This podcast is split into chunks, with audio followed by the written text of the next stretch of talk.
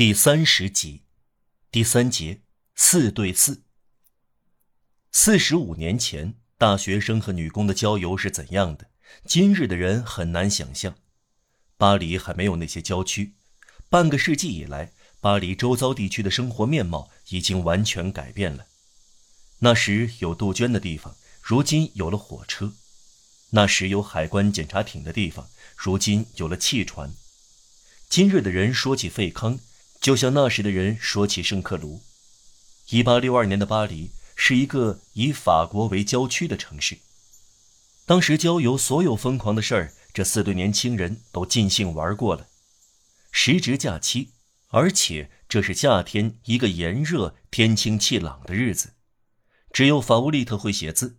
前一天，他以四个人的名义给托勒密耶斯写下这句话：“清早出门很快乐。”因此，他们凌晨五点钟起来，他们坐公共马车来到圣克卢，看到干涸的瀑布，便嚷了起来：“哦，有水的时候多么美啊！”他们在黑头饭店吃饭，卡斯坦还没有到过那里。他们在梅花形的大池子里玩了一局套圈登上吊热那顶上的塔，用蛋白杏仁甜饼去压塞弗尔桥的轮盘赌，在普托采花，在那伊买芦笛。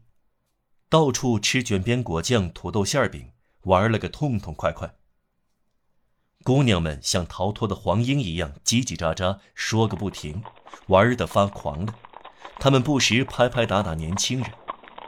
生活中清晨令人迷醉的气息，多迷人的年代！蜻蜓的翅膀在震动。哦，不管您是谁，您还记得吗？您在灌木中行走要避开树枝。因为那可爱的头颅紧随在您的身后吗？您笑着同您的意中人在一起，滑倒在被雨水淋湿的斜坡上。他拉住您的手，嚷道：“啊，我崭新的高帮皮鞋糟糕成什么样子了！”我们马上要说，这种快乐中有点不愉快，即一阵骤雨。但这兴冲冲的一伙并没有遇上，尽管法乌利特出发时以权威的母亲般的口吻说。鼻涕虫在小径上爬过，下雨的预兆，我的孩子们。四个姑娘美若天仙，一个古典派老诗人，当时大名鼎鼎。这个老人也有一个美人儿。这位德拉布伊斯骑士先生那天在圣克卢的栗子树下溜达，在上午十点左右看到他们，他叫道：“ 多了一个。”他想到了美惠三女神。布拉什维尔的女友法乌利特就是二十三岁那个老太，在巨大的绿枝下往前奔跑，跳过壕沟，发狂地跨过灌木丛，以年轻农牧女神的热情控制这种快乐。命运让瑟芬和大丽花长得美，他们互相接近，互相补足，从不离开，更显身价。更多的不是出自友谊，而是出自爱俏的本能。他们互相依偎，采取英国人的姿态。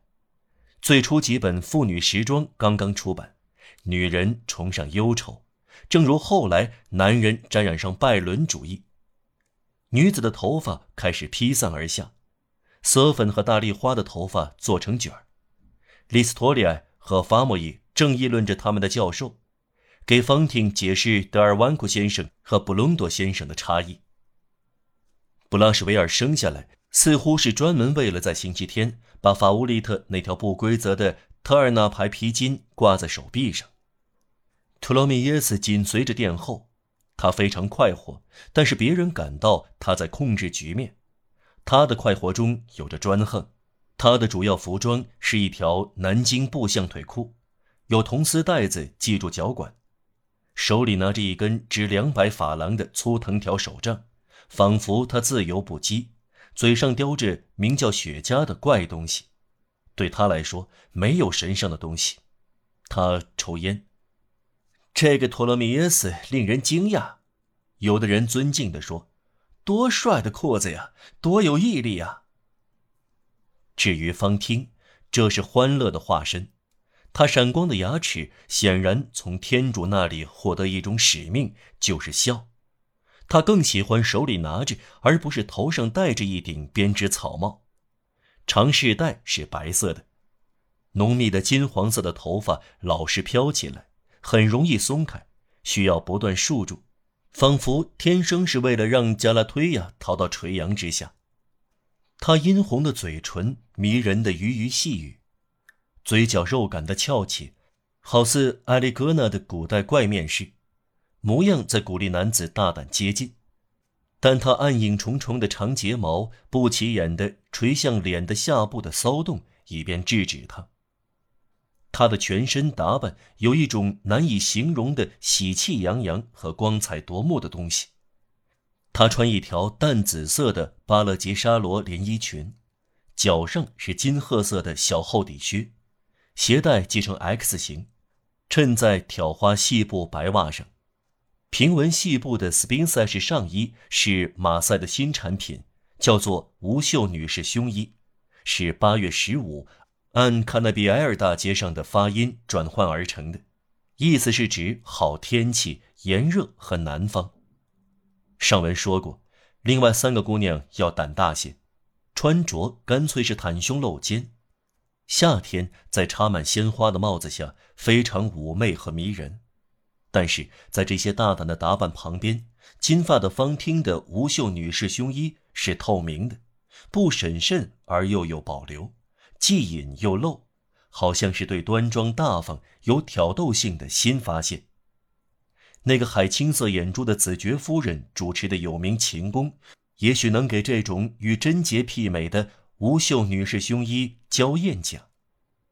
最天真的，有时是最灵巧的。这种事就发生了。面孔容光焕发，侧面细腻柔媚，眼睛深蓝色，眼皮肥厚，弓形较小巧，手腕和脚踝奇妙的不大不小，白皙的皮肤让人多处看到血管发蓝的乔木状，脸颊稚嫩鲜艳，头颈粗壮像埃伊纳岛的朱诺，颈背有力而灵活。双肩像库斯图制作的，透过平纹细布可以见到当中有一个肉感的小窝，有一种梦幻般的冷冰冰的快乐，像雕塑一般极有韵味。这就是方厅，在这些服饰和衣带下面可以琢磨出一座雕像，在这座雕像中可以琢磨出一颗心灵。方厅是俏丽的，它却不太晓得。很少有几个沉思者，他们是美的神秘祭司，默默的以十全十美来衡量一切事物。他们在这个小女工身上，透过巴黎式的优雅，看到了古代神圣的和谐。这个出身卑微的姑娘是纯种的，她在这两方面都是美的，即风格和节奏。风格是理想的形式，节奏是理想的运动。我们说过，方汀是欢乐的化身，方汀也是贞洁的化身。对一个仔细研究过他的观察者来说，透过年龄、季节和轻浮的爱情散发出来的狂热，从他身上溢出的是节制和谦逊的难以抑制的表情。他仍然有点惊奇，这种神圣的惊奇是区分普绪克和维纳斯的细微差别。方听有细长白皙的手指，那是用金别针搅动圣火之灰的供奉神庙的圣女之手。即使她什么也不拒绝，托洛米耶斯仍然清楚地看到，她的脸在歇息时仍然是纯真至极的，有一种庄重的、近乎庄严的自尊，有时候会突然渗透到他心中。看到欢乐这么快在他身上消失。